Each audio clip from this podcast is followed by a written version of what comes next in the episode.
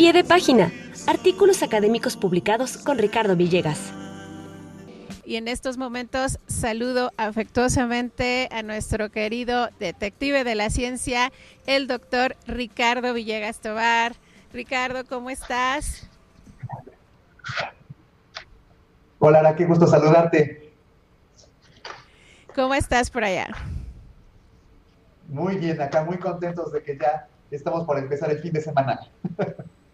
Sí, es lo que platicábamos hace rato con Ricardo. Es viernes, pero a qué costo, ¿no? sí, ¿verdad? Nos costó toda la semana, pero lo logramos. lo logramos. Bueno, sobre todo porque tuvimos este punto intermedio con la celebración del 14 de febrero, entonces como que pudimos ir a tomar el cafecito con los amigos, el pastelito. Tienes toda la razón. Sí, fue un, buen momento también el 14 de febrero y creo que ya eso aminoró la carga de la semana. Sí. Oye, pues el tema de hoy que creo que a muchos nos interesa y vamos a parar oreja a tus recomendaciones, que justamente es cinco formas, cinco recomendaciones para evitar el plagio. Así es, así es.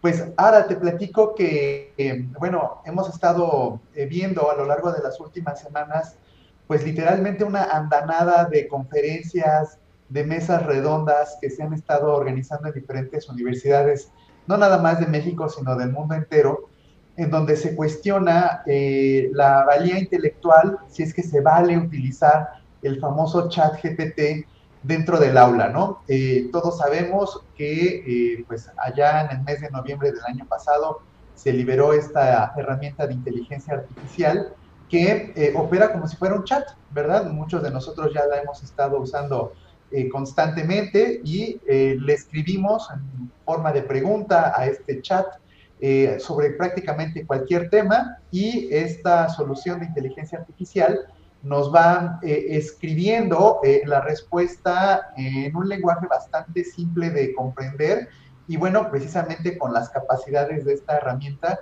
inclusive puede hacer una adaptación de las respuestas a nivel de texto en eh, diferentes formatos, ¿no? Como si estuviera, no lo sé, escribiendo Shakespeare o a lo mejor algún escritor de canciones de reggaetón, o sea, realmente la diversidad de opciones es, es enorme. Y entonces, eh, lo, interesante de esto, al menos a mí me lo parece, es que en el medio académico, pues esto ha venido a simbrar la forma en la que comúnmente trabajamos y eh, la cuestión es si es que se recomienda que eh, los alumnos utilicen para sus trabajos escolares esta, esta herramienta, ¿no? Entonces, bueno, pues claro que hay un montón de, de propuestas, de perspectivas eh, en, sentidos contrarios, ¿no? Habemos algunos que estamos a favor de utilizar estas herramientas, hay otros que, por ejemplo, dicen, no, estas herramientas no se tienen que utilizar y mucho menos en las etapas formativas, pensemos en el caso de eh, los chicos, las chicas que están quizá en la primaria, pues no es recomendable que utilicen estas herramientas porque van a perder la capacidad de eh, escribir, ¿no? Van a, adolecer de desarrollar la habilidad de la escritura. Entonces, bueno, eh, lo, cierto es que dentro de este, de este debate está precisamente lo relacionado con el plagio, ¿no? ¿Qué querrá decir esto? Pues que muy probablemente estos alumnos que empiecen a utilizar esta herramienta para atender alguna eh, tarea escolar, pues entonces lo que van a hacer es que literal van a poder copiar y pegar eh, el texto, ¿no? Y presentarlo como propio. Y entonces estaríamos ante la escena de lo que coloquialmente conocemos como plagio, ¿no? Es decir, el tomar el texto eh, de alguien más y presentarlo como propio con el objetivo de, bueno, por una parte evitar hacer el trabajo y por el otro, pues obtener un beneficio que puede materializarse, pienso yo, en una, en una buena calificación. Y entonces... Eh, Oye, Ricardo, perdón que te interrumpa, pero de pronto se me vino a la mente, ¿esto podría equivaler, por ejemplo, a que en los inicios de, de Wikipedia es lo que a veces nos entregaban los alumnos? Exactamente, fíjate que creo que nos, nos leímos el pensamiento ahora porque precisamente cuando estaba preparando esta entrevista estaba pensando en Wikipedia y era exactamente eso, ¿no? El, el cuestionarnos si eh, eh, los textos de Wikipedia de alguna forma iban a ser presentados como propios por parte de los alumnos y a nosotros como profesores, pues, este, como que querer vernos la cara, ¿no? Y decir, pues mira, ahí está el trabajo y ya cumplí, ¿no? Y realmente tú te dabas cuenta por la forma de, la escritura que no era propiedad o no era autoría de ese alumno o de esa alumna, ¿no? Y sí, e, e, en, efecto, ¿no? Entonces estamos en esta, en esta inquietud, en esta interrogante, ¿no? De que, bueno, ¿qué va a pasar si empiezan a presentar trabajos eh, escritos por, por el chat eh, GPT? Bueno, eh, sabemos que para cada enfermedad, ¿no? Para cada veneno hay un antídoto. Ya claro que existen ahora mismo herramientas de evaluación de textos en donde estas herramientas digitales pues te pueden decir a ti como profesor si el texto que te está siendo presentado por parte del alumno pues es producido por el famoso chat GPT. Entonces, bueno, ahí ya tenemos una, primera herramienta digital. Pero eh, más allá de eso, eh, debo eh, platicarte, Ara, y a todos quienes nos hacen favor de seguirnos, que en efecto, pues ya también se empiezan a hacer algunas recomendaciones y esas son las que ahora quiero citar y compartir con ustedes. ¿Cuáles serían esas cinco primeras recomendaciones que podríamos eh, hacer a estos alumnos, ya no tanto pensando a los profesores, sino más bien pensando en los alumnos. Bueno, eh, la primera de estas es eh, decir que es una falta de integridad académica el presentar un trabajo que no es de tu pluma, ¿no? que no es de tu autoría. Y en algunas ocasiones estos actos de, de, falta de integridad académica eh, han pretendido eh, ser eh, como perdonados bajo el argumento de que quien comete el acto pues no sabía, ¿no? Claro que sabemos, ¿no? Que existe este famoso principio del derecho que el, desconocimiento de la ley no te exime. El desconocimiento, justo eso.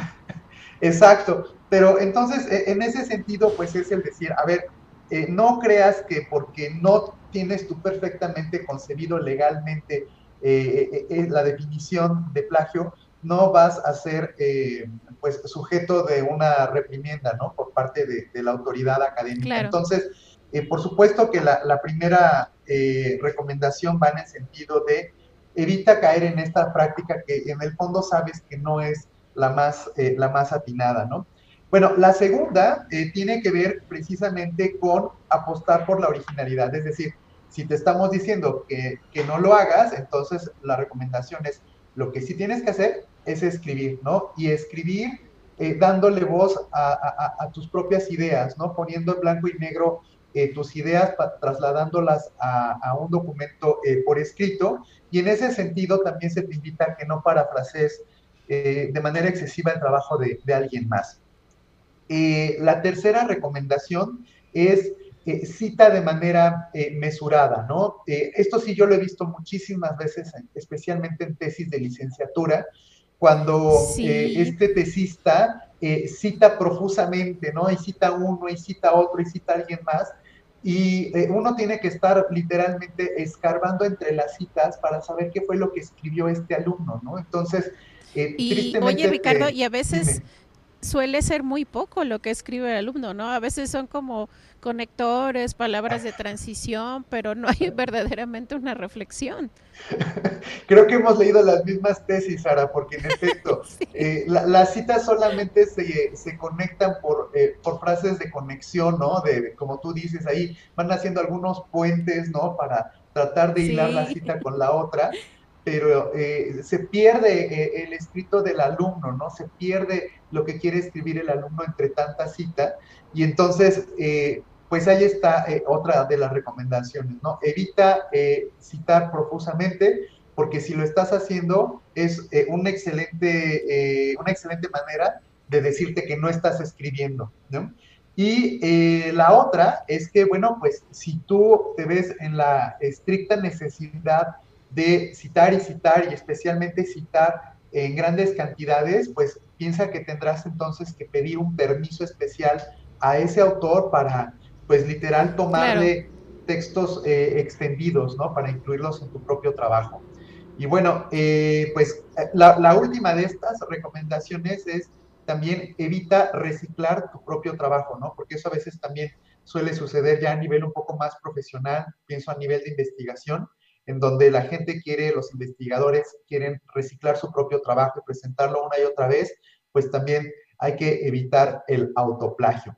Pues, ¿cómo ves, ahora lo que te platico? No, pues es un tema bastante complicado y siempre actual, eh, sobre todo para quienes nos dedicamos a la academia y que muchas veces nos encontramos ante ciertos predicamentos. Sobre todo, por ejemplo, yo lo pienso mucho en los alumnos de licenciatura, ¿no?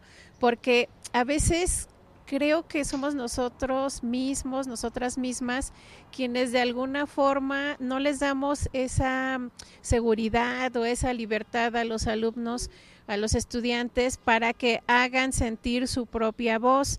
Y de ahí, bueno, pues tenemos este tipo de tesis eh, donde justo como lo había señalado, anteriormente, pues tenemos puras islas de citas de Menganito, de, de Perenganito, pero no tenemos la voz del estudiante.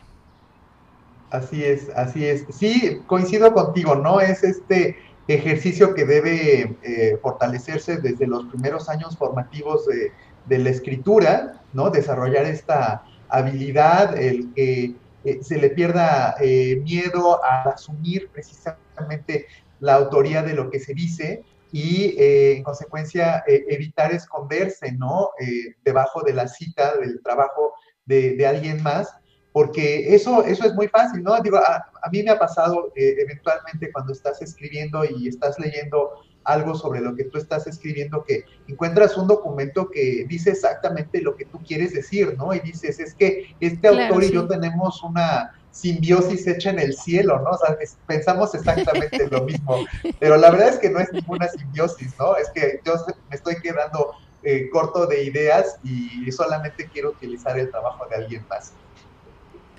No, bueno, pues este tema sin duda da para mucho más.